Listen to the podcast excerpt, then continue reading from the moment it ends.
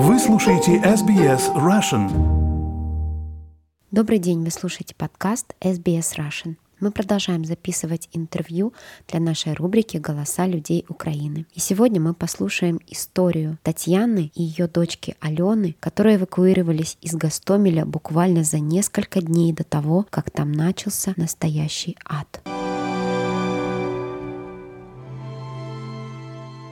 Мы сейчас находимся в Бухаресте, в Румынии. Это был такой выбор э, немножечко спонтанный, то есть мы ехали, нас по сути несло, и мы по дороге решали, куда нам ехать, где нам найти приют. Румынию мы выбрали, потому что нам показалось, что это соотношение цены и качества. Потом, ну, тут не так дорого, как во всей Европе, да, и ближе всего к границе, потому что на самом деле больше всего мы хотим вернуться домой как можно скорее, но пока нам просто некуда возвращаться. Вот. Расскажите, что происходило с вами после 24 февраля? Ну, смотрите, мы находились в Гастомеле. Это квартира, которую я купила Алене в качестве, ну, как родитель подарил ребенку квартиру, да, вот взрослая жизнь. И я, по сути, находилась у нее в гостях, поскольку ну, собиралась жить в Киеве. У нас были планы такие, что вот она живет в Гастомеле, я живу в Киеве, а потом, если надо, мы меняемся, да, у каждого по своей квартире. Вот, то есть я находилась у нее. Мы проснулись 24 февраля утром от звука вот, э, самолета и, и выстрелы. Это был Гастомельский аэропорт. Он находится в 7-8 километрах от нас. То есть мы как-то сразу поняли, что это та самая война, о которой все время говорили. Вот. И по большому счету большое счастье, что мы оказались вдвоем в квартире, потому что мы по очереди друг друга успокаивали, утешали. Когда я там уже падала духом, Алена меня поддерживала, и, соответственно, наоборот. То есть мы сидели все дни, слушали бои, которые происходили в непосредственной близости от нас было слышно очень хорошо. Все выстрелы, все взрывы. На нашей территории ничего не происходило. Да? Но бои, как мы потом понимали, шли в непосредственной близости от нас. То есть Ирпенский мост взорвали, это по большому счету совсем рядом с нами, да. Вот эти там склады э, Бадма, это тоже рядом с нами. Э, ну, короче, бои шли совсем рядом, там 300 метров, 800 метров там все в радиусе, по большому счету, ну, километра и даже меньше. Да? Ну, собственно говоря, все это время соседи поддерживали друг друга, ходили друг... Быстро все сдружились, все, кто в доме остался. И каждый день э, уезжали из дома машины. Каждый день. То есть кто-то пытался прорваться, садился в машину и ехал. Ну, на наше счастье, у меня, наверное, на счастье, вот я сейчас анализирую ситуацию, у меня машины не было, и сейчас я понимаю, что если бы были вдвоем, мы сели, поехали бы, и вряд ли бы две женщины доехали в этой ситуации, потому что то количество расстрелянных машин гражданских, которые мы выехали, ну, видели, когда мы выезжали, это ну, достаточно большое количество. То есть для того, чтобы оттуда выехать, надо было обладать определенным хладнокровием и навыками, да, вот как, как потом мы увидели. То есть я, я такими качествами не обладаю, поэтому слава богу, что у меня не было машины. Да. Вот, то есть мы там сидели, слушали все эти бои, они были то ближе, то дальше. Мы понимали, что скоро заканч... закончатся продукты, вода, еда. Но у нас первые дни было электричество и был интернет. Интернет пропал на второй день, 25 февраля, но это, это взорвали Ирпенский мост. Но местный оператор очень быстро его подчинил, то есть они даже написали в чат, что сейчас отгоним орков и подчиним а, интернет. То есть действительно интернет появился. День слился с ночью, вообще было непонятно, потому что бои шли все время, и каждый, вот ты слышишь этот звук, и ты понимаешь, что вот оно то ли в тебя летит, то ли рядом, то ли стекла дрожат, то ли дом сейчас упадет. Короче, непонятно. Потом у нас пропало электричество и вода одновременно, ну, потому что новый дом, и все, все питается, ну, насос на, на воду, он электрический. Но был еще газ.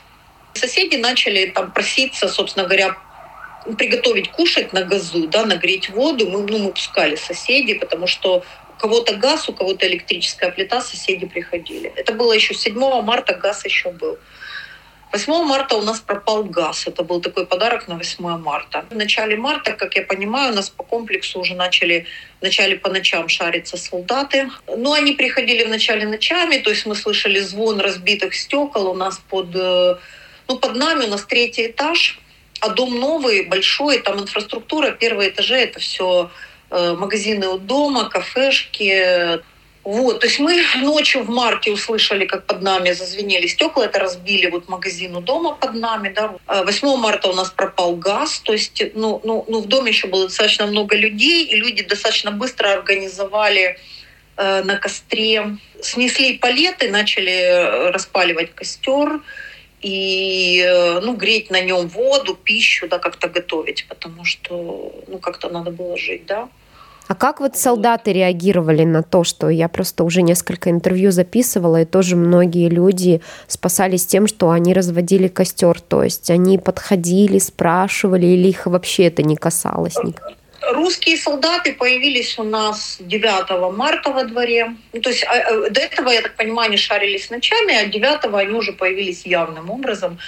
У нас достаточно большой комплекс, то есть там много домов, и получается, я так понимаю, что в соседних домах они сидели уже давно, а до нас они дошли, мы просто ближе всего к Варшавскому шоссе. У нас еще там такая локация, что мы их не сразу увидели. Ну как, они проходили мимо, там что-то еще рассказали, как у вас тут красиво. А у нас действительно очень красивый двор, ну, дом только, вот он недавно построен, ну, доведенный до ума знаете, как детские площадки, да. сосны вокруг, очень красиво. Было, скажем так, было. Мы уже, мы уже видели фотографии. 9 марта во двор заехал первый танк. Мы стояли около костра, мы пытались как-то друг другу поднять настроение, потому что, ну, все все понимали, да, типа, накануне было девчонки с 8 марта, ну, ну все старались как могли, знаете, говорить о чем-то хорошем. 9 марта у девушки из подъезда был день рождения, и мы что-то, кто-то вынес шампанское какое-то, что начали там около этого костра хихихаха, тут во двор заезжать танк. Я схватила эту горячую сковородку, в общем, короче, заскочила с ней в подъезд, ну, как бы им не оставлять ни еды, ничего. Занесла как-то, видно, в состоянии шока эту горячую сковородку, занесли мы в квартиру. У нас просто э, почти половина дома, как выяснилось, это люди из э, Горловки, из Донецка, из Луганска. То есть для них это вторая война. Они, получается, бросали свое имущество в Горловке, в Донецке, Луганске, собирали какие-то остатки денег и покупали квартиры вот в Гастомеле, да, вот под, под Киевом и, и только они доделали ремонт, только они обустроились, некоторые даже не успели доделать до конца. Вот кто-то кухню не поставил, кто-то плиту не поставил. У нас очень были хорошие люди в подъезде, они помогали друг другу. Нас, по сути, вывезли горловские ребята, вот, которые жарили у нас котлеты эти 7 марта. Да. Вот этот мужчина из Горловки, он прогнал первый танк. Я еще так была удивлена. То есть заехал во двор танк, мы все разбежались. А он потом пришел через полчаса, говорит, выходите, танка нет. Он так скромно, он без всякой бравады. Я ему говорю, Вов, что ты ему сказал? Он так скромничал еще. А потом он, видать, просто, знаете, как у него есть опыт, он уже видел это все. И он э, сказал этому русскому, типа, что что ты пришел сюда, у нас тут женщины, у нас тут лежачие больные, у нас тут старики, а ты что, типа, пришел прятаться за женщинами, за стариками, типа, иди воюй, ты воин, иди воюй с воинами, что ты сюда приперся? И этот первый танк уехал. Вот мы еще так радовались, что мы прогнали танк. Но через пару часов заехал второй танк, и там был, был уже совершенно другой разговор. То есть там сидел командир, сидели солдаты наверху этого танка. То есть он припарковался сразу между двумя домами, въехал. Он проехал по детской площадке, а тоже люди все стояли, вот костры, да, вот все эти истории. То есть около каждого подъезда было по костру. Ну, потому что э, в это время было на улице холодно, был снег, и в квартирах, получается, нет отопления, нет воды, нет еды. Я, я говорю, у меня, знаете, сюр до сих пор. То есть я стою около костра, у меня кастрюлька такая Алена, это же Алена на квартирах. Хорошая кастрюлька, которая вся уже закоплена, закопчена этим костром. Да закопчена это я, такое, оно же отмоется. Да я понимаю, я стою в этом итальянском пальто, смотрю на свой красный маникюр и не понимаю вообще, как можно за, за, за 11, за 12 дней, вот так вот, знаете, вот гуманитарная катастрофа, да, то есть все. Это не гуманитарная катастрофа, мы не успели до настоящей гуманитарной катастрофы. Не успели, да, я вот только... Мы Да. не чувствовали того, что чувствовали мариупольцы все время. Мы не чувствовали того, что чу- чувствовали люди из Ирпеня, Бучи, Гастомеля вот Да. за, за последние дни, когда мы уже Нам сидим в повезло, Румынии. нам, нам- нас, нас нес ангел-хранитель, мы сейчас вот говорим реально. То есть мы видели русских солдат, мы с ними разговаривали, мы видели эти танки, мы видели обгоревшие машины, мы видели трупы.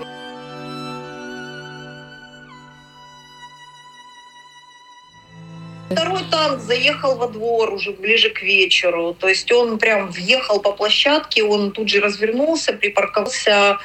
Я потом поняла, что они так паркуются, они въезжают вплотную в дом, они, по сути, вваливаются в дом, вот задом, да, паркуются в дом, разбивая там окна, стекла. Ну, они прячутся за дома, то есть они въезжают в дома, они ныкаются, и, и оттуда они ведут бой. То есть вечером того же дня, в 9 часов вечера, он, получается, из-за дома вел бой по Ирпеню, то есть он оттуда стрелял из-за дома. Он стреляет, а, а по нему стрельнуть, не, ну, как бы они же, ну, он за дом спрятался, за жилой. Видать, у них стратегия такая. Рассказываем только то, что мы видели. Там соседи подходили, мы по- подошли мужчины тоже к этому танкисту, к командиру уже, и говорят, что ты э, зачем, это же наше имущество, тут видишь, как красиво детская площадка, зачем ты все ломаешь? Ну, так, нормально, без наезда. Знаете, как, типа, ты поехал на красный свет, да, цивилизованная история. На что он сказал, что тут ничего вашего нет, тут все наше, потому что здесь родился мой дед. Такой нации, как Украина, нет вообще, и украинцев нет. Э, И что вы, украинцы, сделали для мировой, для, вообще для мира? Просто, знаете, вот он стоит, и я понимаю, что вот, вот как ему ответить на ему вопрос? Я начну перечислять ему сейчас украинцев, э, которые известны на весь мир, вот как ему там пофамильно, по категориям, да, там спортсмены, ученые, музыканты великие, да, вот как, вот как сейчас начать ему перечислять, чтобы дать ответ на вопрос, человек не готов услышать ответ на вопрос, который он задал.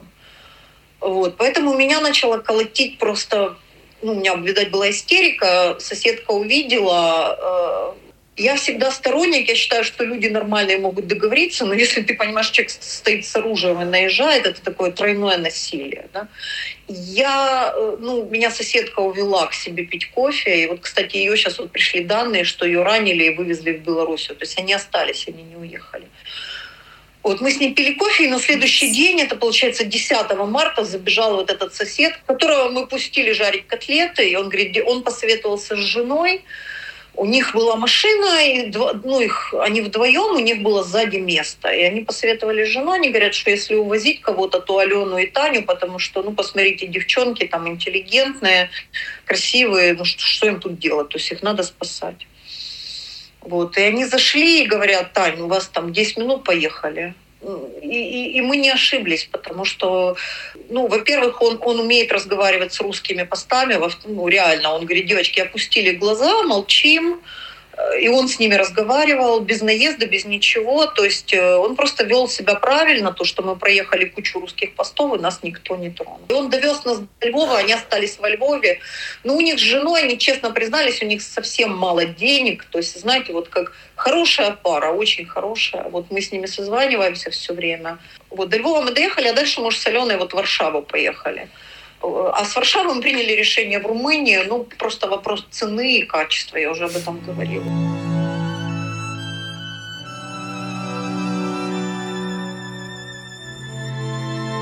Нам повезло, что мы видели немного трупов. Я честно, я когда ехала, у меня самое большое, самый большой был страх увидеть большое количество трупов. Мы видели мало трупов. И видели очень много вот разбитой техники, расплавленной, и гражданские машины разбитые с простреленными дверями. Но, видать, трупы уже убрали. Знаете, это был момент, это был зеленый коридор, три дня, да. На следующий день, вот насколько я знаю, э, из Ирпеня, из Бучи не выехали люди. Мы ехали на машине, мы видели огромное количество людей вот там около Бучинской Рады, которые собрали, ждали эти желтые автобусы.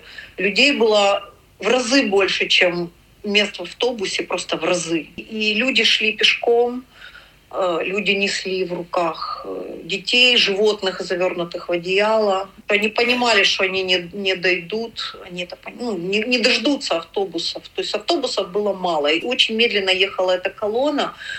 Когда увидели украинский блокпост, мы расплакались. Ну, вот Алена только говорит, что она не расплакалась, она потом плакала. Мы потом ехали, мы говорили, какие у нас красивые мужчины. Все вот они стоят, знаете, они маленькие, высокие, толстенькие, худые, они такие красивые. Вот эти дети, эти женщины, Со эти связанными пытки. руками. Э, Мы просто понимаем, что мы под такой счастливой звездой родились. Даже не отдаемся. Какие мы счастливые люди, то, что мы выехали оттуда. Вот просто нам очень повезло.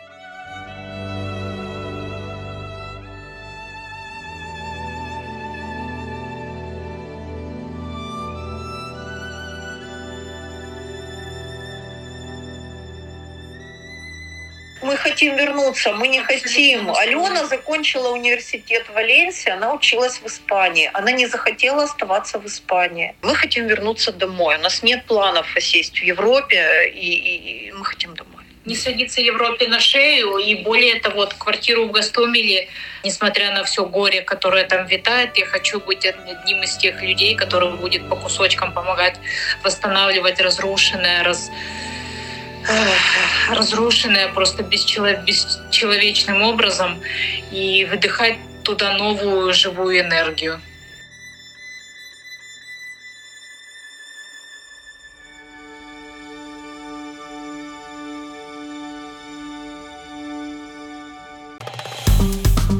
Поставьте лайк, поделитесь, комментируйте. SBS Russian в Фейсбуке.